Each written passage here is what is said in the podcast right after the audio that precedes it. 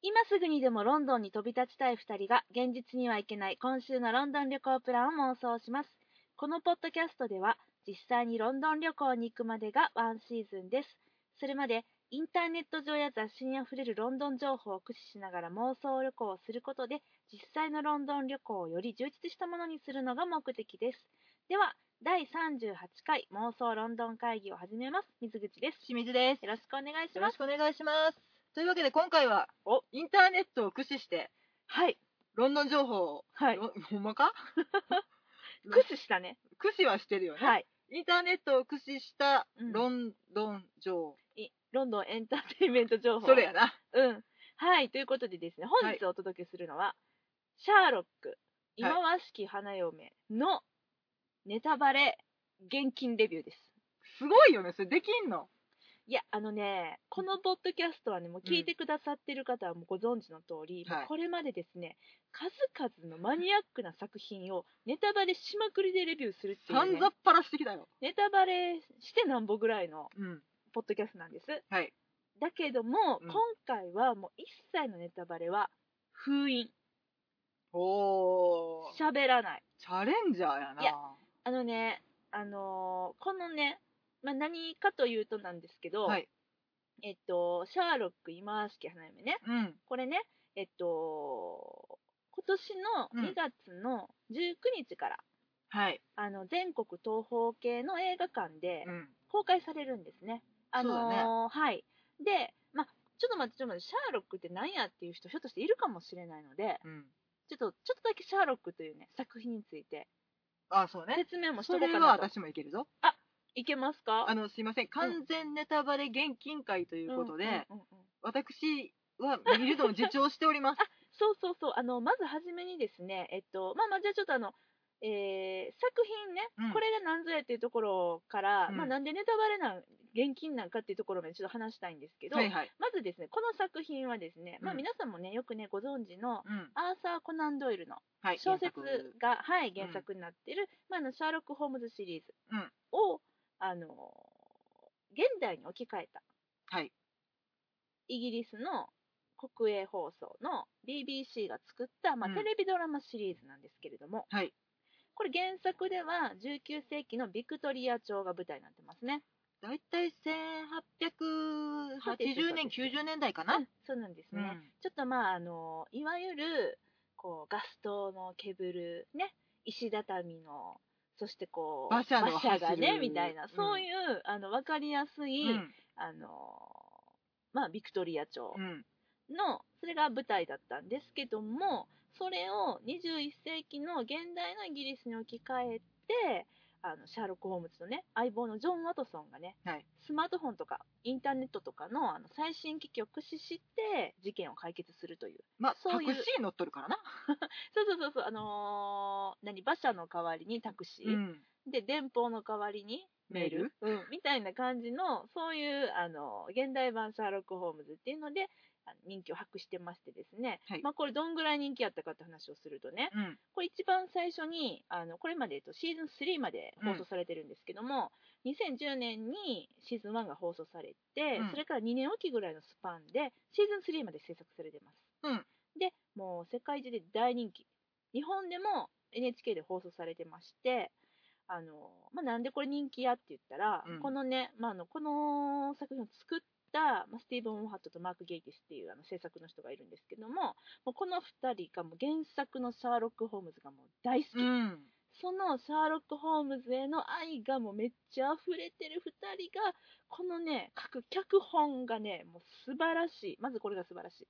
そうね、愛に溢れてるよね。めっちゃ、だからもう愛に溢れるから、溢れてるから面白い。うん。めっちゃ面白いです。で、脚本が面白いってことと、もう演出っていうんですかね、映像表現がめちゃくちゃスタイリッシュ。ュ。美しいね。そうなんです。しかもその、なんていうのかな、その美しさがですね、もう、あのーあ、これぞイギリスっていう、その、鬱屈としたですね、うん。あのー、曇天の、うん。せやな。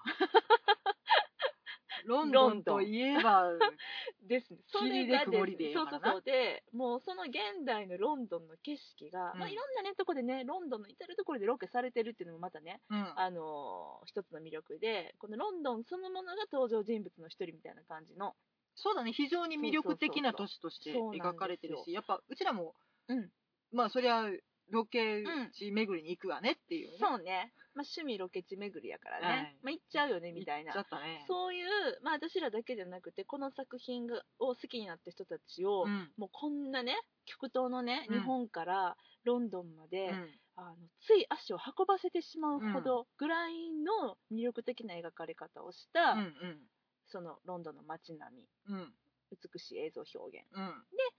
あとはやはりですねこの作品でまあ一躍ブレイクしたベネディクト・カンバーバッチをはじめとするもうキャストたちのですね、うん。もうこの演技の素晴らしさうん。もう三位一体うん。素晴らしいドラマだと、はいはい。はい。っていうね、そういうドラマがありまして、でもうファンはね、今か今かと待ちわびているわけです。うん続きはどうなったと。うん。今シーズン3まで放送されて、うん。シーズン4を目前として、うん。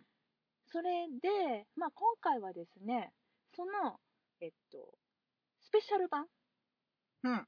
シーズン3が放映されて、シーズン4につながる、その間の、まあ、ブレイクといいますかね、うん。あの、本編ではないですよと。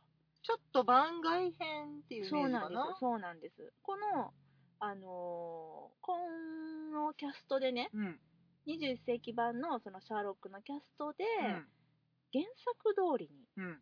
19世紀のビクトリア朝のロンドンを舞台にした作品を映像化したらっていう、うん。もうなんかパロディのパロディみたいな。そやな。うん、そうそうそう、そういうシチュエーションで作られた作品がですね、えーこの2016年の1月1日、本国で、本国イギリスで1月1日の午後9時頃からうん。ゴール。デンタイムやそうなんです。っていうのをですね、うんはい、長いよ。あの、ん。インターネットを駆使して、はい私、水口は一足お先に拝見しました。よいね子は、よい子は真似しないでね。ね。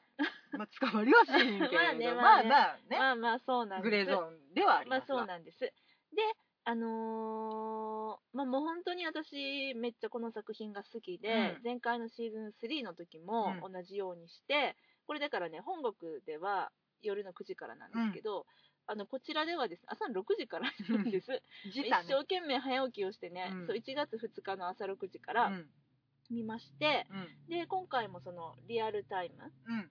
と、あと、あのー英語字幕付きうんでの、まあ、一応2回うん。うん。おー、2回見た。そうですね、今回やっぱりレビューするためにね、はいお届けするために、はいしかもネタバレなしでお届けしないといけないっていうのがあって、でまあ、いつもやったらネタバレ満々でやるんですけども、あのー今回はその2月の19日に映画公開が控えてるってこともあって、なので、あのー前回の放送の時には私と同じようにあのインターネットを駆使してね、うん。うん。ご覧になってた方がもうわんさかいてたんですけれども、うん今回はやっぱりその初見をね、うん。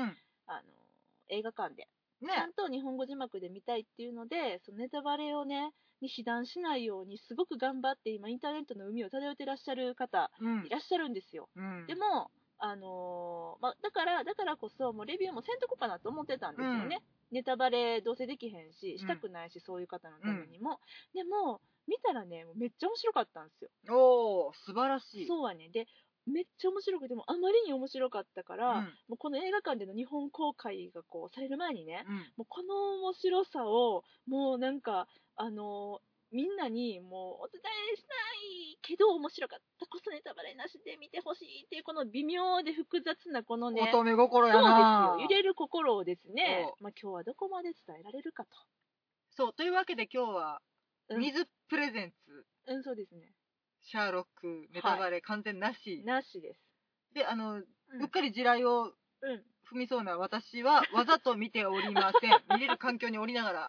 そうね、はいだってさこの、このためにってわけでもないと思うけど、うんあの、あれでしょ、インターネット環境最近整えてらっしいよそう、パソコンを買い替えるとかね。買い替えたりとか、ネット回線ね、引き直したりね。あ、やりましたね。うんそれはまあ、致し方なかったけどな。うん前のプロバイダーが潰れたから。みたいなね、はいこともね、ありつつ、でも見てないんだよね、しんちゃんね。あの、これで聞いて、うん。あの、皆さんと同じ状態で、うん。えっとこの解説を聞いてみようかなというわけでほんまにうんちょっと回避してきましたわざとほんまじゃあ私がうっかり喋りそうになったらピーって言ってくれる、聞きたくないよ。ってそうそうそう。ただわーって言って私はね、うん。残念ながら、うん。ネタバレ推奨派なんで。そうやねんよな。しんだからちょっとねあの、うん。ジャッジが甘い部分は許していただきたい、そうやんね、うん。だからほんまにもう一言もうん。もうなんならもう宣伝トレーラーすら見てないわみたいな方、うん。これはねちょっと今スイッチオフした方がいほいと思う、うんあの、うん。本当におすすめしません。うん、どんな爆弾が転がってるやら、そうやね。あの心がけてお伝えするつもりではありますが、うんうんうん。なんで、うん。そういう方は今ここでさようならということでね。ベネディクト・カンバーバッチさんが出てるなんて聞きたくなかったわっていう方は、いらっしゃるかもしれないよ、うん。はい。はいそうなのでね。はい。ということで、えーそういう方はスイッチオフでお願いします。はい、はい。スイッチオフ。さあ、もういいかな、うん。ここからの方はね、まあ、もちろんネタバレしないですよ。楽しみ度を増すっていうはい。ですことです。ね期待値を上げる。そうですね。うん。はい。ふうちょっと緊張してきた。なんでやねん。はい。ということで。でも面白かっうんたんだね。ああの感想からいく？じゃあ、うん。いやあのね私正直ねそんなに期待してなかったよ。うん。なんでかって言ったら、まあ、だってね番外編よ。うん。だね。そそこからよね。そうやね番外編の度合いによるよね。そうやねん。であのーもちろん散々宣伝されている通り、うん。その19世紀のロンドンうん。に置き換えたうん。作品ですよと、置き換えた？置き換えた？あのもともとも、ともだから、えっと、このもともと19世紀のロンドンだったお話をうん。21世紀の現代の話にしたものをさらに19世紀に置き換えた作品ですよと、おう。まあ、パロディのパロディや。んうん。だからまあそのなんていうのかな。まあほんまはねうん。シーズン4をうん。このタイミングで放送したかったけれども、うん。まあそのベネディクト・カンバーバッチやらマーティン・フリーマンやら、その人気俳優たちのスケジュールが合わない、うん。うん。でそのシーズン丸々1個取るスケジュールが取れないでもあの視聴者のためにね、うん視聴者をつないでおくためには、うんもうここいらで、まあ、だってねシーズン3から2年経ってますからね、うん。ここいらで一発ちょっとあの放送しときたいなっていう制作者側の思惑うん。がもちろんありつつの、うんであでもスペシャル1本分ぐらいしかちょっと取られへんってなった時に、うんじゃあこれしましょうかみたいなちょっとまあ後付け的な設定、うん。うん。うん。うんまあ言ったらそのシーズン4へのバツナギ的なお遊び的なそういう作品なんかなって思ってたんうん。ね思うよね普通。思うね。うん。思ってるでしょ？その、だから、うん。19世紀ロンドうんうんうんうん。ンに行く行き方もさ、うん。いろいろあるやん。お生き方ね、うん。はいはいはい。持っていき方？奴らは一体誰なんだと。あはいはいはいはいはいそんなことは全て取っ払った上でのうん。シャーロック・ホームズとはいうん。ジョン・ワトソンなのか、うん現代の、うん。あの、ジョンとシャーロックと呼ばれる二人はいはいはい。はいが、なんかタイムスリップなタイムスリップね。りなりなんなりするのか、もう全く別物として見た方がいいのか、っていうのをあの潜在写真だけ見てたらさ、うん。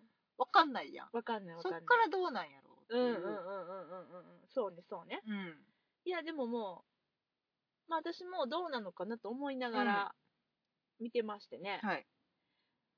まあとりあえずねそのバツナギバツナギだったりとか、うんお遊びだったりとか、うん。それはねもう両方それやった あの What？ねあの私の考えてたうん。バツナギやうん。お遊びうん。ではなくでもそれで違ったってわけじゃなくバツナギでもありお遊びでもあったけどでもその遊び方がもう想像の範疇を超えてたああ、なるほど。うん、まあ、つまりうん。もう面白かったおー。素晴らしい作品やな思っておー。あのーもしねてか全国のうん全世界のクリエイターはうんこれを見てね、うん。この作品を公共の電波を使って、うん。でお金をかけて、うん。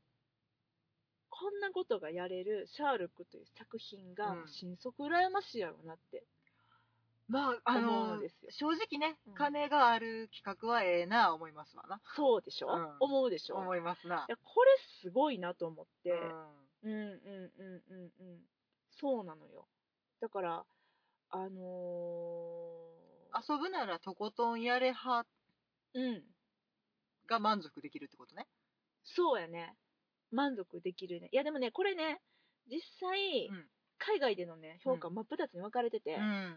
あのー有名なねロッテントマトうん。ありますな腐ったってやつね。そうそうそうそうそうそうあのーべちゃってなるやつね。映画表のサイトです、はいはいドラマとか映画表のサイトでこれねあのシリーズ本編は、うんトマトメーターが88%ほでオーディエンススコアが94%う。うん。もうね驚異のスコアを叩き出してる一方で、うん。今回の、あのー作品はね、うん。スピンオフはね、うんトマトメーター58%ちょっと腐ってた、あ、そう。うんでオーディエンスが88え85%あー、なるほどね。うんそんなもんか。そうやねんうーん。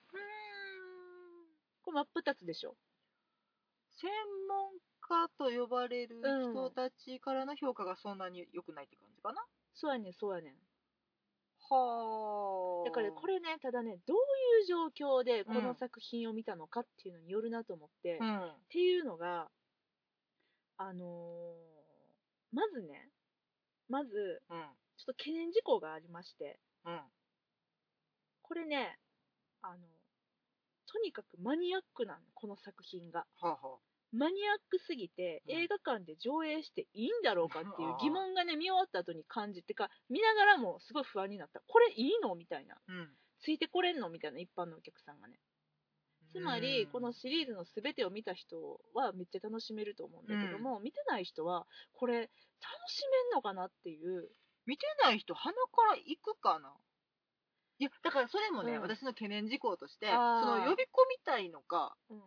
えっ、といやなんやろうん。恒例行事として、うん。恒例行事というか、うん。そのなんか風物詩的なものとしてうん。あのファン向けにうん。提供されるものなのか、うん。うん。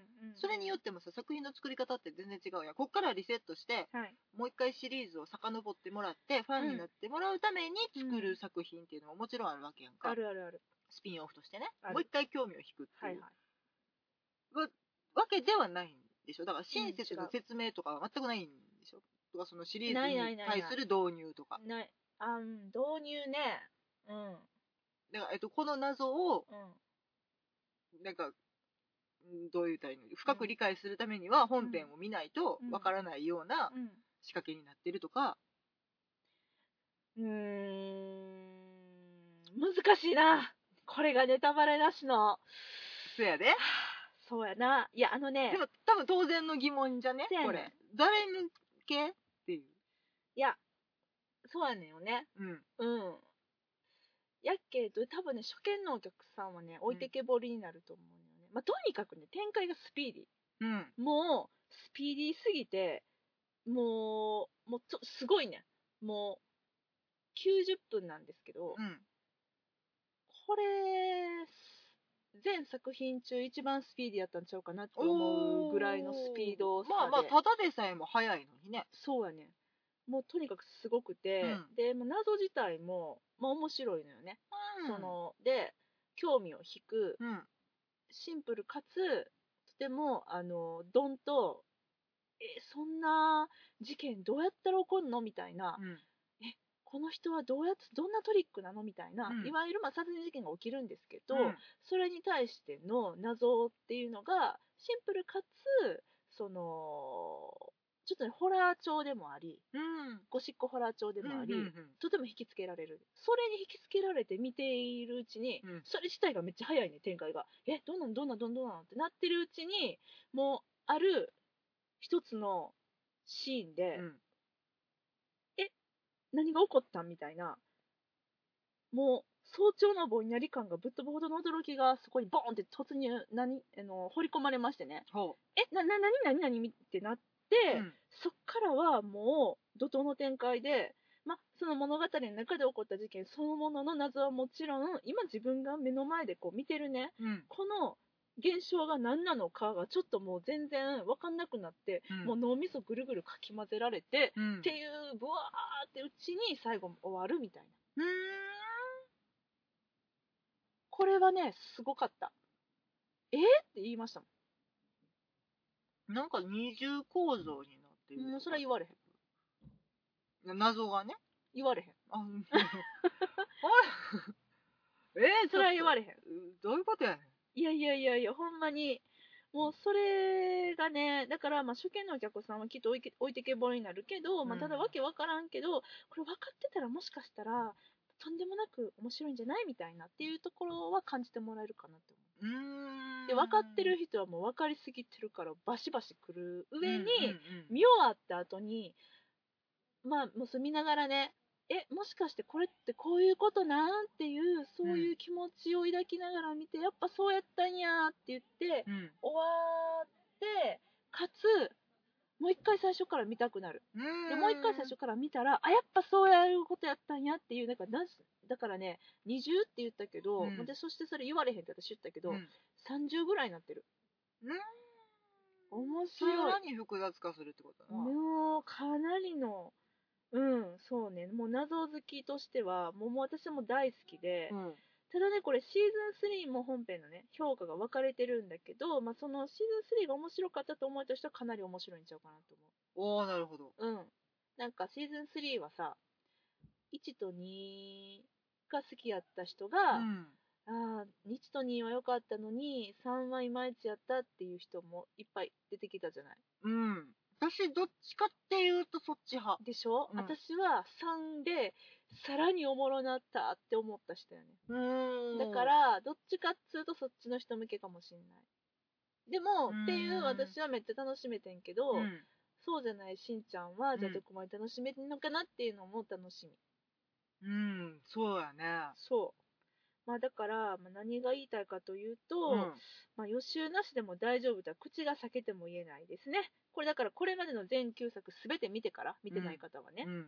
映画館に足を運んでいただきたいなとうん。だからあとちょっと忘れたなとか1回しか見てない人はもう1回全部見てから映画館に行ってほしいあー。私も100回ぐらい見てるから過去はうん。うん超楽しめたよね。私、ばらつきがあるからな。えしんちゃんはどの話が一番好きなん？ちなみに好き。うん全全シリーズの中で。好きはね、うん。意外とバスカビルかも。あー。ほうなんでなんで？しかもなんで意外と？いや、にバスカビル、今ね、うん。あの、私は大好きなインターネットムービーデータベースを見てたんですが、はい。あれは星の数で表示されるんだけど、ねうん。支持率みたいなのがね、うんうんうんうんバスカビルはね、よくないのあよくないん。やあの平均して大体9か9以上、そうね。もうあの、うん。ライヘンバッハとかはいはいはいはい。ベルグレイビアとかはうん。9.5とか9.6っていう、すごいね。とんでもない数になってて。すごいね。でねバスカビルがねうん、8.5うん、でもそれでもですもごいよ。すごいよ。それでもすごいよ。最低が、うん。えっと、ブラインドバンカーあー、えっとあれ。なシーズン1の2話ですね。あれは私も確かにちょっと毛色が違ったからねなんか。あのねキャラ設定もブレてるし、うん。まだまあシーズン1やからしゃあないっていうのもあると思うんだけどうん、確かにちょっとあれは、うん。迷いが見える感じうんなのが最低で8.1まはいあそれでもすごいんだけど、まあね。うん。うんうんうんうんうん。で私はその歴代えっと下から数えて。2, 番目。二番目のうん。うん。がうんバスカビルが好きかな、えー、なんでバスカビルがいいの？映像が綺麗だっあだってーあのダートムーアの？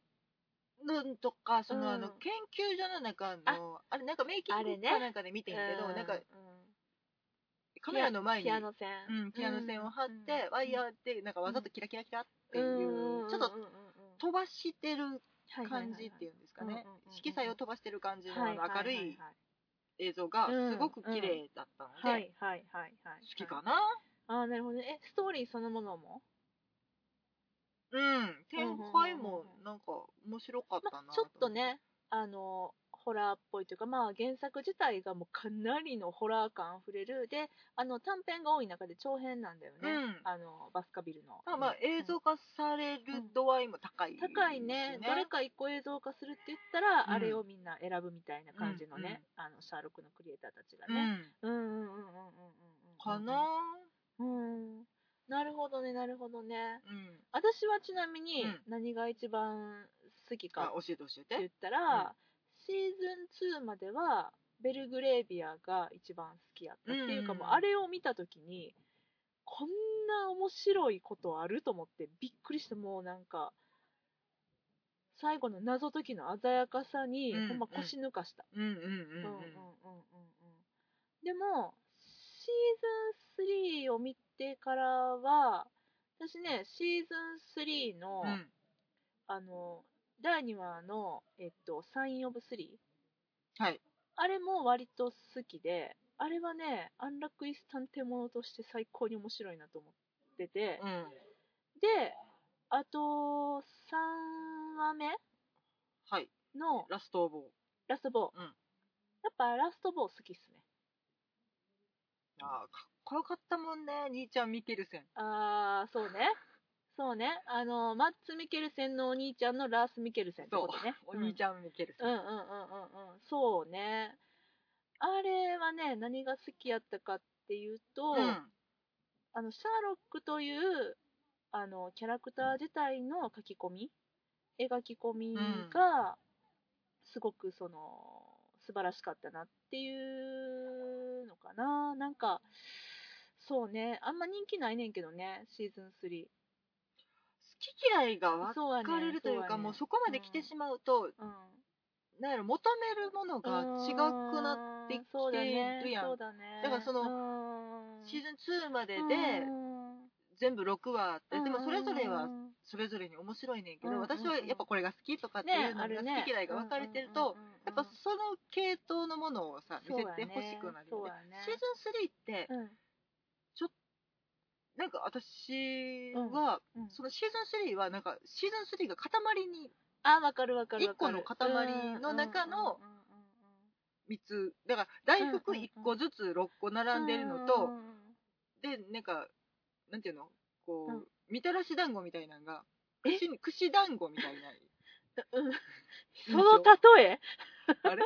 その例え？あれ？うん。分かりにくいかな。いやまあ言言わんとしてることはわかる。そうなんかシーズン3はシーズン3が1個の塊で、うん。でまあまあちょっと独立した3つのお話っていうイメージがあって私はその一個一個の爽快感がすごく好きだったので、はいはいはいなんとなくねそのシーズン3はねまあ構造も含めてそうそうそうそうちょっとなんかね私が好きなシャーロックではなかったなっていう、あーいや本当ね皆さんそうおっしゃるんですけど、うん。私はそこが非常に良かったなと思ったところで、うん。その物語的展開とその、うんキャラクター自体のうん。その、あの変化っていうか、ねうん。成長っていうかね、うんうん。それを感じられつつも、うん、だからまあ謎は正直あんまりそこまで期待してなかったのかもしれないなと思いますうん。謎解き的なね、うん、そうやね。だからそのね。謎解きとか、うん。そのミステリーのうん。度合いではなくちょっと人間ドラマあ、のそうね方に振っ、そうねたってい。うドラマね、そうね。あの奥さんが出てきたりとかっていうので、うんその関係性が変化していくみたいなところに重きを置かれてる感じはすごくするね。そう。だね。うん。なんかね、まあそういう感じでしてね、うん。まあ、そういう私がうん。非常に楽しんだ作品であったと、うん。それだけはお伝えしとこうと思います。じゃあシーズン3が大好きっていう方はもうめちゃめちゃいや、期待していれはね、めっちゃ期待していいです。うん。でも、シーズン1、2の、その、まあ、言ってたよ、3は、なんかスピーディーさが足りないとかさ、謎が足りないとかさ、言われてたじゃない。うんそれがね、ぶち込まれてましたからね。うんうんうんなんで、その3巻いちゃった方も、ちょっとだから楽しんちゃうかな、思いましたけどね。あそう、そうね。うん、うん。まあ私も何をどうやったって見るからあれやねんけど、うん、もうそうね、うんそうやね。いや、まあ、じゃあ、わかった。あの、ネタバレはせえへんけど、うん今回の作品が、まあ、うんどういう作品なんかっていうのをね、うんうんうんちょっとだけね、説明するわ。はいはいまあ、今回はですね、あの忌まわしき花嫁って放題がついてるんですけども、うんまあ、現代は、えっと、アドミネイブルブライド。うんアドミネイブル。アドミネイブル。そうそうそうそう。アドミちゃうわ。アボミネイブル。おアボミネイブル。間違えてた。うん。なんですけど、うんこれは、あの、シャーロック・ホームズの原作の、うんマスグレーブ家の儀式っていう、あの短編があるんですけどね。うん。あの、シャーロック・ホームズがまだワトソンと出会う前の事件で、うん。探偵業を始めてすぐの頃の事件なんやけども、うんまあ、あのホームズの大学時代の友人だったマスクレーブの一族に伝わる奇妙な儀式の謎とほこのマスグレーブ家の儀式の中の冒頭に登場するう。うん。語られざるうん。事件うんとして、えっ、とね、リコレッティ・オブ・ザ・クラブ・フット・アンド・ヒズ・アボミネーブル・ワイフっていううん。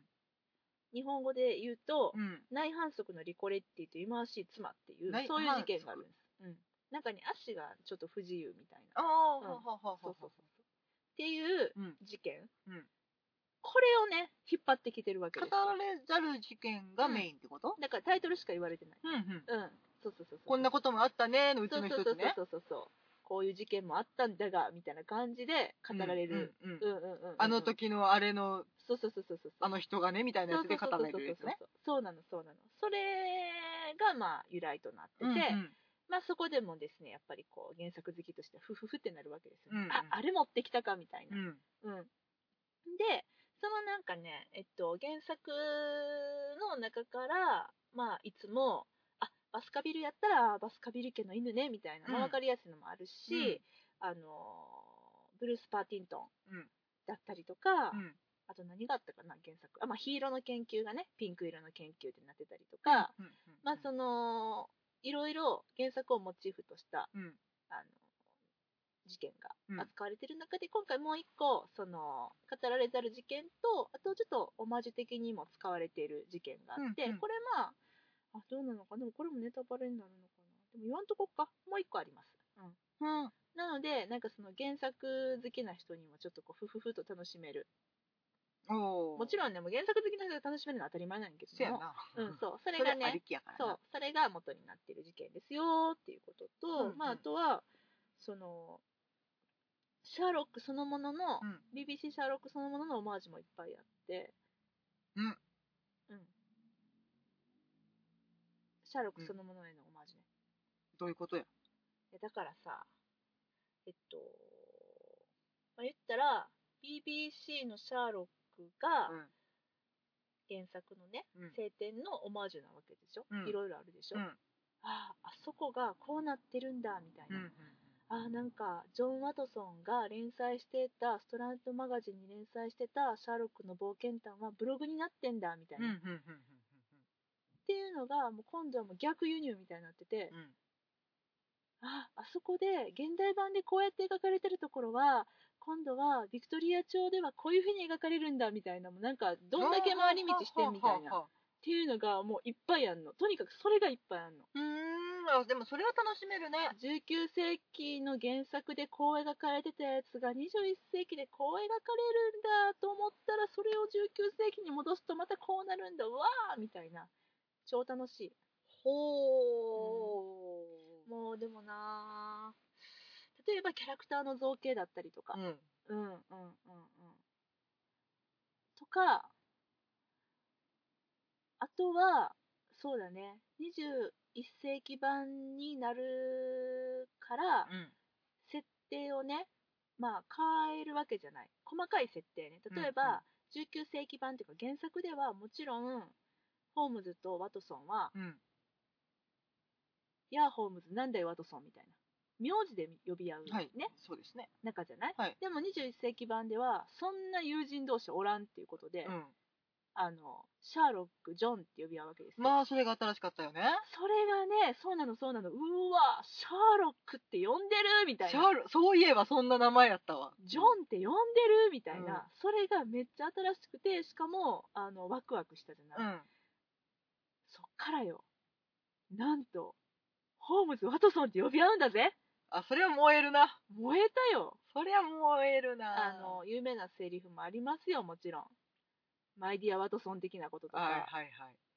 エレメンタリー的なこととか、あ的なこと。言うとるかな。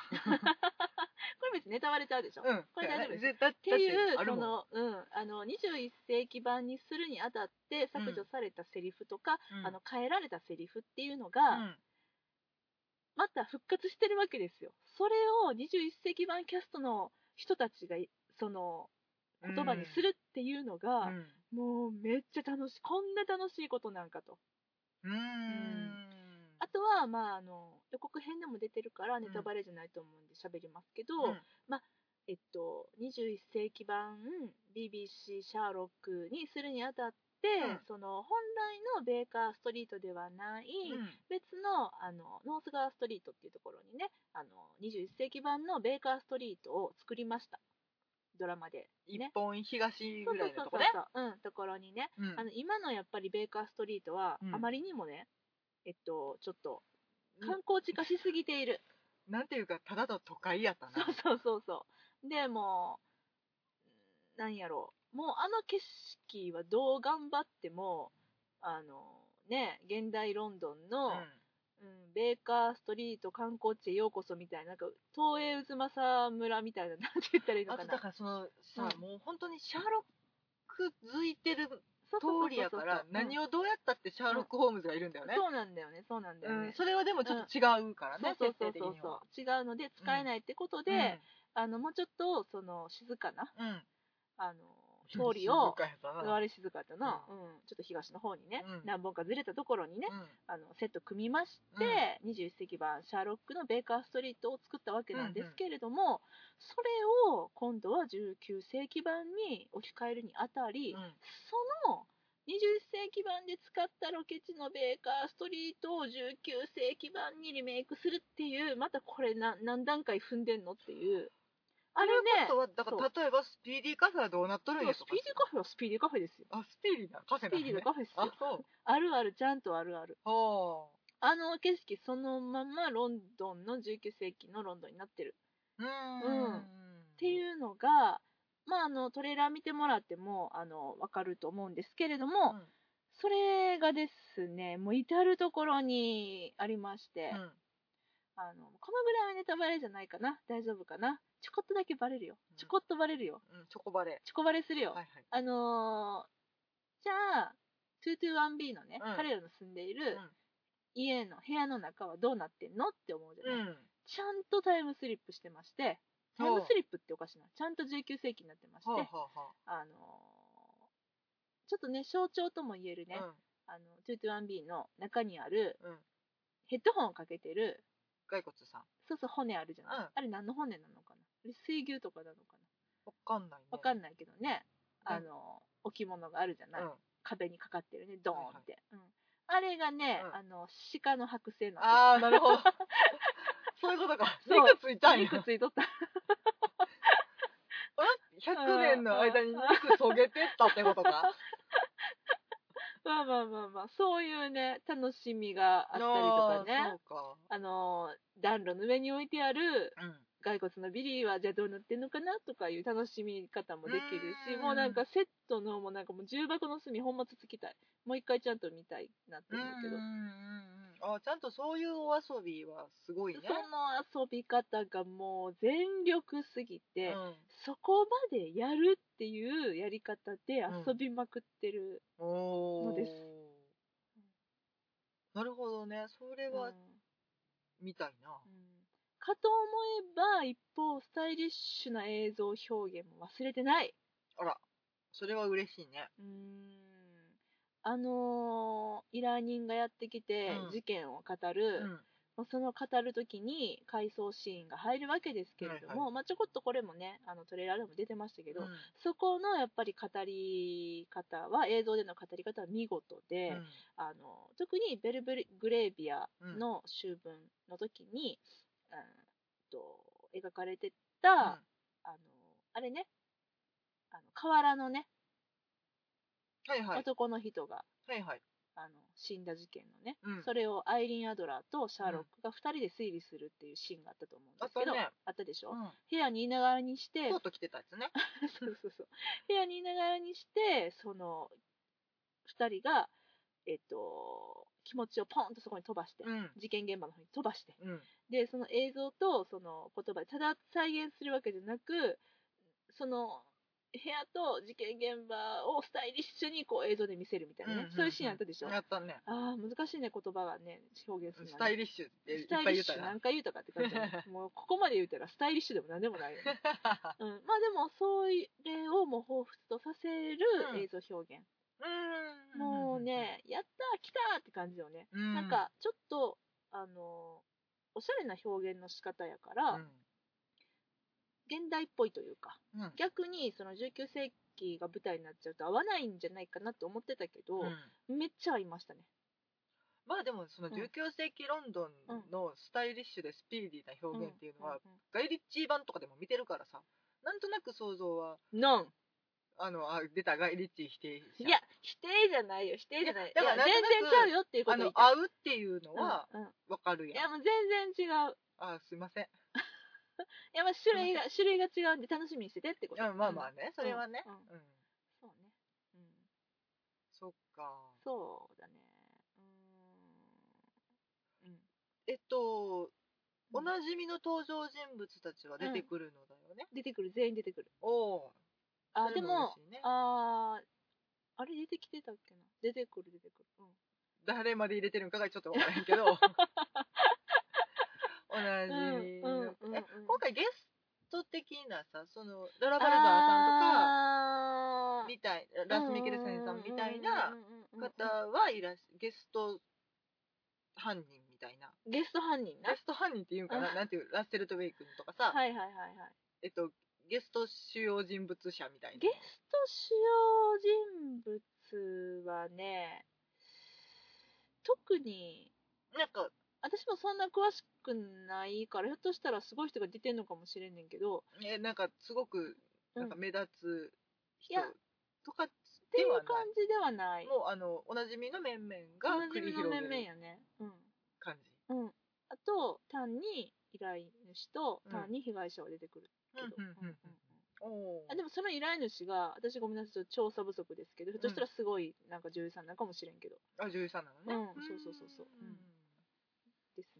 っていう感じかな。なうん、まあでもとにかくね、うんそのまあ今今しき花嫁、このうん今しき花嫁の、うんあのービジュアルがすごすぎて、もうんうそっちに目を奪われてるのえで、今わしいってこと？今はしいよ。あそう。超今はしいよ。あうんそそうそうそうそう。うん。なので、もう完全ホラーホラー。う。うーんうんあれを映画館で見れるのはめっちゃ楽しいと思う。まあそうだね大画面でねそうね。うん、見れちゃうんだね。うんうんうん。そうやね。うん。まあそんな感じ。楽しみだな。うん。これ伝わったんかな？これで皆さんが楽しみになっていただければね。いや、もね普通にでも楽しみな人が多いからさ。う、まあそうやけど、うん。うん、期待値のもうそうやけど、高さよね。なんかあんまりしんちゃん楽しんでくれてない。あれ？どういうこと？いや、あんまりちょっとうまく伝えれなかったかしらと思いやだだって完全にネタバレ禁止やん。う。ネタバレ禁止やで。うん、私はほら、ネタバレしたされてなんぼの人なんでうんいやでも質問してよ。全然質問してよ。あ、じゃあ分かった。今から質問タイムしよう。それに答えるわ、私。ネタバレなしで。なんか、ね、ネタバレなしでって言われてさじゃあ犯人何人とか聞かれへんやんトリックはとか聞かれへんやんいや、でもその中でも、ネタバレ戦で答えれる範囲のことは答えるよ。でもだから何が謎かもまだ分かってないからさうんだからそのほんまにその19世紀のうん。見せ方っうん。ていうのがうん。どういう効果を生んでるんやろうとか、うん。その19世紀にした意味とかねはいはいはいはい。がどうなんやろうとかはすごく思うーん。う、わざわざうん19世紀のものをもっうん。だから分かんないんだよ、うんそのシャーロックなのかうん。本人なのか違う人なのかもまだ理解できてないけどその人たちが19世紀にでやるからこそ何かうん生まれているの。かうん。どうなのかっていうのは最大の今うん。謎私の中でなんでその時代をチョイスしたのかまあまあああの原作やからって言われたらそれままやねんけど、うん。なぜ現代で語ることをせずにうん。19世紀に物語を持っていったのか、はいはいはいはいはいはい。なるほどね。うん、シャーロックが19世紀にうん。いる意味。はいはい。これはでもねネタバレなしでうん。私答えれると思うんだけど、じゃあ、いやあのね単純に、うんあのー、わからんよ。想像ね、うん。これは想像ね、うん。ネタバレ動向じゃなくてね。単純にうん。この時代を使ってうん。描き、描いてみたくなっちゃったんだと思う。それに関しては。うーん。あの2人が。気分転換ってこと？いやそういうわけじゃないと思うけどあのーこれはでもなネタバレにしなるのかなどうなのかな。あのね物語構造的うなん話というか、うん。うんとね、今回の一番のポイントは、うん。その語り口というか物語の構造だと思ってるのね、うん私は、うんうんこの作品の魅力が。うん。で、それに関して、さっき2点3点するってあ、そうそう言ってたそうそう。やつねそう、で、それに関して言うと、うん19世紀である必要は全くないと。うん、あそっか。全くかっこいいからいっかってことか。まあかっこええけどな。いや、うーん、でもね、ただ、意味はもちろんあって、うん。なんでかって言ったら、晴天が、原作が19世紀であるっていうことと、うんうーんとこれを19世紀でやりますっていう、うん。うーんそのなんていうのかな。うん。そこよねそうだから多分多くの人はしんちゃんみたいに考えないんじゃない？あそう。うん、あそう。19世紀でやる意味とは何なんだろうかみたいな。いやなんかさ、ん。そこにだからこそできる何かをやりたくてとかっていうのがあるから19世紀なんかなっていや、それはね、でもやっぱりまあ。その作品の、あの、これをね、例えばこの今式花嫁事件を、うん。これを、えっと、21世紀版のやつでやろうと思っても、これできないと思う。うん。うんうんうん。やっぱりその時代特有の、うん。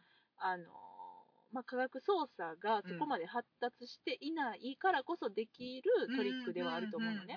うん。うん、でそれがよりその、えっと、景色だったりとか、その時代そのものがよりそのホラー感だったりとかうん。謎感っていうのを生み出してるから、でそれはもちろんこの時代じゃないとできへん謎やったなと思う、うんでもひょっとしたら例えばこれが原作がね、うん。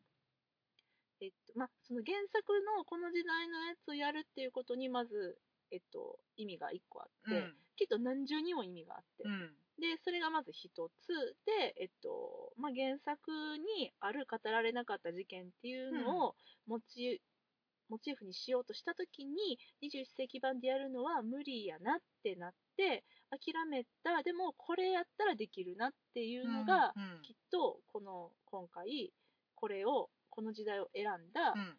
一番大きな理由やと思うねんけど、うんしかもちょっとみんな見てみたかったやろって僕らも見てみたかってんっていう、そういうあのセルフパロディ的なね、うん。あのファンの人たちへのサービスだったりとか、うん自分のそのねやってみたいっていうのをあの欲を満たすうん。クリエイターとしての、うん。うん、っていう意味もあるしでももしそういう意味で言うと,、うん、と原作の舞台がうん。19世紀ロンドンじゃなくて、うーん。例えばこれ実は未来の話だったとするじゃない？原作が、まあうん。うん。だったとしても別に成り立つうんと思う。この話は。うん。うんうんうんあそう。そうね、うん。ほー、どういうことなんやろうな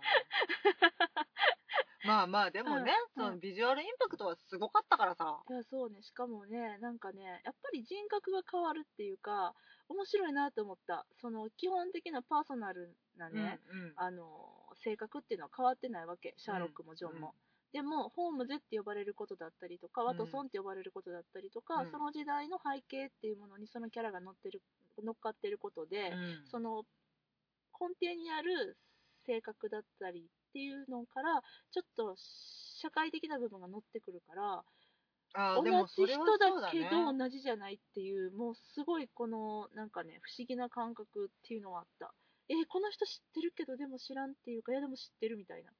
もうなんかうん。極端な話言葉遣いがちょっと違うとか着てる服が違うから立ち居振る舞いが違うからっていうので、見え方が違うっていうのはすごくわかる気がする。うん。その時代にうん。良しとされていうん。る男性像だったり女性像だったりっていうことでしょ？そうね。そう,、んうん、それがすごく興味あるよね。そうやね。もう髪型も違うじゃない、うん。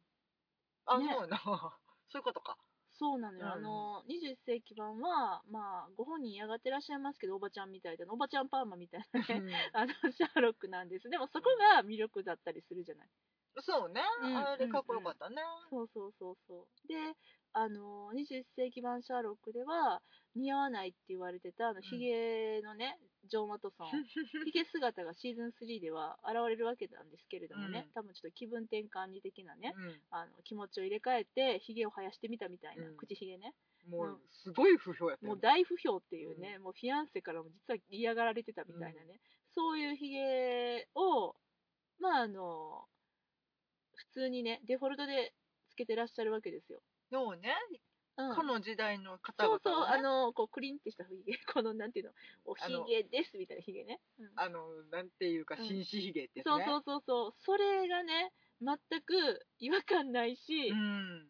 かっこよく見える。うん似合ってたうん。似合ってた、そうやね。ビジュアル見てもすごいなと思う。うんうんうんうんあれはやっぱすごい。だからその時代時代のそう良しとされるものに馴染むっていうそうだね。うん。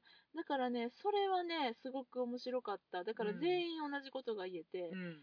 全員根本的なキャラの性格は変わらないんだよね、うん。でも設定だったりとかそのシチュエーションが変わるっていうのであこんなになんかキャラが変わるんだっていう変化するんだっていう面白さっていうのはすごくある、例えばさ、うん、ワトソン夫人がさあはいはいはいはいあんなえっと普通の方やとうん。割と、なんていうかムームーみたいなさ。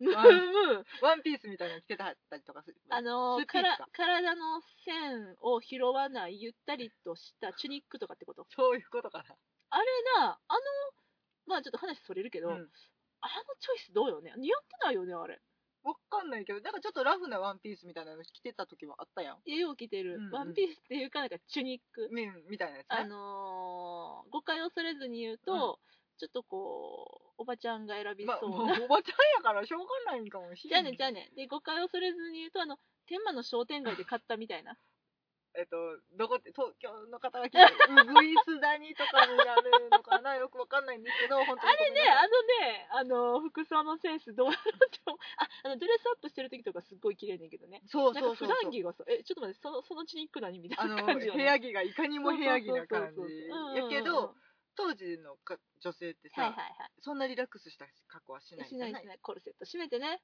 レーシーなね。そうだよね。パリッとした、うんパリッとしたというか、うん。ゴシックな感じのワンピースってことでしょ、あ、そうそうそうそうそう。素敵だよね、それはね。あ、もうキリッとしてる。うん。いや、でも、でもそういう意味では、服装はそんな変わってるのに、うん。メアリーが一番なんか変わってなかったかもしんない。うーんあんま左右されてなかった気がすあ、そう。る。うん。だちょっと凛とした感じってことかな？あ、凛としてた。気の強い女性凛としてた。うん。ああそうでもだから崩すことがそんなになかったやん、まあそうやね。あのそうやね。お酒飲んだりとかしてファーってなってる時は可愛かったけど。まあ、あんまりね、彼女のね、そんなあのプライベートなシーンあんま見てないからへんね。グレッとしてたりとかさ よれっとしてるとこうんあんまり見てないからかもしれないけどね。そうやうんうんうんうん。あでもそれドレスアップして素敵っていうのはいいね。うん。うん、ありましたよ。うん。だから、もちろんハドソン夫人やエストラードさんとかもね、うん。ハドソン夫人、ハドソン夫人かハドソン夫人。私さっきワトソン夫人って言ってるねあー、それね、うんあの、ベネディクト・カンバーバッチさんもね、うんインタビューで、ね、なんかの番組の時にね、うん間違えてワトソン夫人、ワトソン夫人って言って、うんうんハドソン夫人やろって、自分で突っ込んでた。自分で突っ込んで自分で笑ってたわ。うん、なんかね、ちょ損つくとね、全部あ、そう混ね乱するっていう習性ハドソンさんね。ハドソンハさんね。うんうんうんうんうん。じゃあ、レストレード系でもうん、かっこいいわけね。え、ななんてなんてなんて？なんで？え？警部かっこよくない？私、うん。ケブめっちゃ好きなんですよ。うん。あの、ちょっといきなりまた話それますけど、もう大好きです。あのージョンとシャーロックのコンビ大好きってみんな言いますけど、はい私はケーブとシャーロックのコンビが大好きです。よりディープな気がするのは何やろうな。いや、いいじゃないですか。あの、なんかこう、警部とね、あの探偵のあの関係。そうね、なんか罵り合いつつ、協力関係が結ばれているあの感じね。そうですね。うん名の知ってないよ、特に。あ、名の知ってんのはアンダーソンでしょ。あ、そうか。うんあ、ちょっと待って、アンダーソン出てくる？アンダーソンね、いや、今ね、ちょっ今ね、キャスと、あ、あの、出てくる、出てくる、出てキャスト表にはあの出てくる、出てくる、出てくる。出てきます。じゃあ安心したじゃあ安心したはい。今、出てきてほしかった。ちょっと、私そんなにアンダーソンのことを別に特にいつも何も思わないから、ちょっと忘れてたけど、出てきてた。あのーちゃんアンダーソン好きでしょジョナサン・リスさんがすごく好き。ねそうやねんわかるわかるいい役者さんだなと思って見ております。いや、レストラードちゃんと出てくるよ。あ、本当。かっこいいよ。ほう。うん。それは嬉しい、ね。濃いっていうのかな。あの、やっぱりさ、ちょっと情けないところが魅力的じゃない？あの、あの、現代版でね頼り切られへん感じね。うん。部下の方に叱咤激励されちゃうあのそう感じね。そうそうそうそうそう、それがより強調されて、うんよりかっこよくなってたね。うん。おー、うんほうほうほうほう。うん、楽しみだな。可愛らしくなっておーおーなるほどね。た。うん。ちょっとずっこけ度が増してるぐらいの。ちょっと愛嬌があるあって、ことそうねそうね、そうね。あ、それは素うん晴らしいね。ですね。楽しいねうんそうそう。そういうね、キャラの変化をね、うんちょっと楽しんでもらえるんじゃないかと。もちろんマイクロフトも出てきますし、はいあのーあと面白かったのが、21世紀版で、あの唯一と言ってもいいほどんオリジナルで作られたキャラクターがモリー・フーパーっていうあのシャーロックにちょっとほの字のね女の子検察官？違う違う違う違う違う。えっ、と、お医者さんじゃないよね。まあモルグの番人みたいなね。そうね、あのー検視官か。検視官かな、ううんん、うんうんうんうん。なんですけどその21世紀版オリジナルのキャラだったはずの、うん。その彼女が、あのー原作版であるビクトリア朝の方に出ちゃったみたいな面白さがあったよね。モリーがちゃんと出てくるんで。うー、そうだよね。あの原作に該当する人はいいな。ないいいないのにおるみたいなそれも面白かった、うんえーうんそれはでも遊びがいがあるところやもんね。そうやね、うんそうやね。だから森の造形にも、ちょっと、あの、なんていうんですかね、期待していてほしいですね。どうなってるのか。ほうほうほうほうほう。ですね。そっか、いつもの面々って考えるとでもすごいよね。まるっといっちゃうんだもんね。まるっといきますね。マイクロフトも相当良かったね。私はちょっともういいわと思ったけど。え、何が？もういいってどういうこと？まあ、お楽しみに。いやいやいやいやいやいや。いやいや、うんクリエイターの一人ですからね。うん。いやーよかったね。あれやりたかったんやろなと思って。これまでにない、っていうか、うん、そうやね。あのーいやー忠実に再現されてましたよ。はい。届けておきますね。ほう。ほほうう。ん、そうやね。うん。っていう感じかな。そっか。19世紀ロンドンにいるあの二人のかっこいい感じにうん。90分酔えるのかな、酔えるよ。まあでもよくよく考えたらほんま贅沢よね。そうよ。しかもそのテレビでさ、タダで見るやつをさ、うん。映画館で公開するってな。そうやねん。そうやねんよな。でただで見れるやつをって、まあ、そうや。庶民の発言やけどさ。NHK の受信料払ってるけどな。うんまあうんでもさ、なんていうの？こう、家にいて、だらっと。チャンネル回して選んでみるやつをさ、わざわざ行ってお金払ってうん。1時間半静かにしてみるって。いうのもすごい話よね。うん。そんなビジネスあるんやっていう。そうね、うんそうですね。いや、でもでも、ほんまにこれをね、ほとんど時差なくね、うん。あのー見せてくれることになった、この、まあ、東宝の映画館さんには感謝。ね。ね、ほんま思います。で、これね、あの、本編は90分なんだけれども、プラス、ちょっとこう、おまけ映像が2本ついて、全部で115分。あ、おお結構長。そうやね、なんかしっかり2時間近くあるんで、なんかこれ、あのおまけ映像というのは？本編終了後にね、うん。なんか、あのメイキング的なやつとかえインタビューとか。NG 集とかやんの？ジャッキー・チェンみたいなやつ？ジャッキー・チェンっていうの。アベンジャーズみたいなやつや。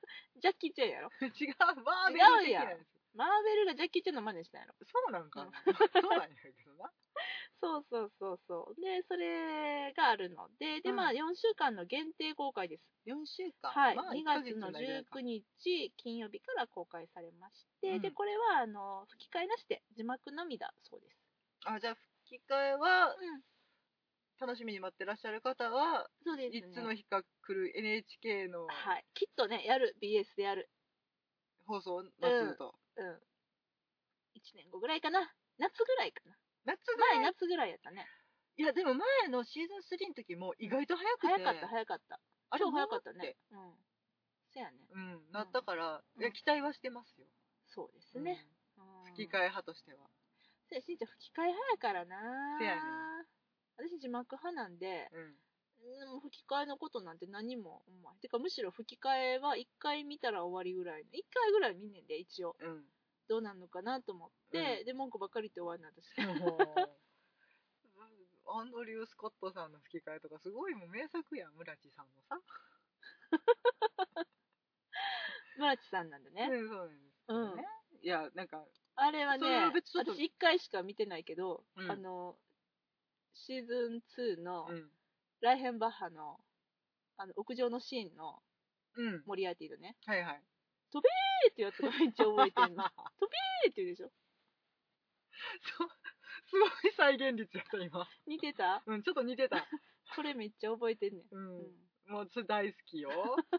私は大好きですよ。そう。いやいやいや。これ字幕発すわ、うん。まあまあまあ普通に字幕でもね,、まあまあね。楽しめるから。ね、そうですね。あれやけど。そうですね。うんいやーほんまね。これでも本当ナショナルシアターライブのねうん。あのハムレットがこの間うん。あのもう字幕もなしっていう驚きのあの最速上映っていうのをしましたけどいじめやって思った、うん、まあこのねシャーロックに関してはね、うん。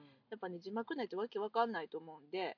せやそうなやね。だからあのいやほんまに ほんまにありがとう。せめて字幕つけてくれてありがとうと思いました、うん。うん。ちょっとね、うん。すごいセリフも早いし。そうそうそうそうそあのう、ねまあでも聞き取りやすいまた滑舌の良いあのおしゃべりされてましたよシャーロックさん。あ そう。さすがやね。さすそこがですね。はやっぱりさすがやね。さすがですねあの滑舌の良さね。うん、ハキハキしてるもんね。そう。まあでも私はその英語字幕ありとなしとで見たんやけど、最初なしで見たけど、うん。もう全然意味も分かってちょこっとまあ聞き取れてないところはあってあと英語字幕の方で保管したんやけれども、うん。あのーほんまにねなんか面白い作品って英語でも面白く見れんねんなっていうのがあのここ数年このシャーロックの見方をしてあの感じた次第でございます。そうね。そう同じように英語字幕だったりとか英語字幕なしで見た作品もいっぱいあるんだけどやっぱうん思んないやつは思んないんだよね、いやてかうん。だから面白いやつしか見続けられないっていう集中力の問題だと思うねんけど、私はまああのうん。公言しては分かってませんけど、うん。英語力ゼロって まあねそんなことはないと思うけどね、さっぱりうん分かんないけど、うん。この間ちゃんと1時間見れたからね。ああ何を？1時間？ああのねサウスクリフっていうねおー。作品がありましておショーン・ハリスさんの。あ最近のしんちゃんのお気に入りのね。そう、あのあのバフターで主演男優賞を取られたドラマがあってんけどそううんうんうん。れの動画をちょっと派遣してしまいましうんて、うんうんうん。グレーゾーンでね。はいはいはいはい。見たの？字幕も何もないしみんななんかちょっとなまってるし何言ってるか分からへんから。せなまってるとな。うん。そうそうそうそう。やってんけどちゃんと見れたかあらほんま。あやっぱなんか感じ取ろうとする意思だけでもなんか見れるんやっていういやのは、ほんまね。ほんまそうだよ、うん。うん。セリフ一言も分からんくっても、うん。なんとなくストーリー分かった気になったし、うん。ほらだってさ子供の頃なんて日本語わかんないけどさなんかテレビとか見ててさ面白くてそのまま見てたでしょ？ほんまやな。ですも日本語わかんないって思いながら見てないでしょ？ほんまやな。そうやねわかる情報だけで楽しむじゃない、うん。なんかそれやと思うねよな。だからシャーロックに関してはやっぱりわかる情報だから映像が語ってるところとかほんとすごい多いから。ビジュアルが担うところは大きいよね、うん、ちゃんとそれがストーリーだったりとかキャラの説明とかしてくれるから、うん。もう全然見れるんだよね、うん。うんまあまあまあまあ、でも謎解き部分だったりとかもね、すごい。それすらね、それすら映像が語ってくれるからね、もう全然大夫。丈夫。うん。まあ、でもだから、こんだけ全世界で配信されてうんっていうので、そこはちょっと考えてはるんかもね、ちゃんと。ビジュアルが訴える部分が大きいとかっていうのも。あーんそうなのかな。うんうん。でもだから、例えば最近だったら、マッドマックスあったじゃない。はい。マッドマックス怒りのデス・ロードね。うん。あれ、めっちゃさ、セリフ超少なくって。少なかったね。うん、そうやねんそうやねん。で、でも、でもちゃんとストーリーがあるやんか。アクション。がちゃんとストーリーを語ってるじゃないけど、うんうんうんなんかそういう部分に近いものがちょっとシャーロックにあるなとうんうんうん思うので、うん。もうね、楽しんでくれ。わかった。もう今すぐ見てほしい。公開を待たずしても見ちゃうよ見ね、こてもらいたいれね。見てもらいたい。じゃあこれ、私が見終わったら、このネタバレ全開で。いや、まあでもね、ちゃんとね、その、公開をね、うん。まあね、ねでもそれも行かないわけはないのでね。そうですね、私うん2月19日行きたい。あ、わかった。え、でも2月19日からね、ナショナルシアターライブも始まっちゃうの？よ。知ってる。犬はでしょ？しごだよ、これ。うん犬でしょ？うん。これでもね、どっち先見るって思ったけど、犬がねう、ん、時間決まってると思う、多分。犬5時からかな。5夕方の5時からかな7時の間ぐらいじゃない？そうかな。うん。でもこのはしごもったいないよね。そうやねん。でも我慢できる？できへん。やろう、うんそうなのは分かってんねん。でもシャーロック1日何回もやるかな夜だけとかかもよ。そうなったら多分殴り合いやろ。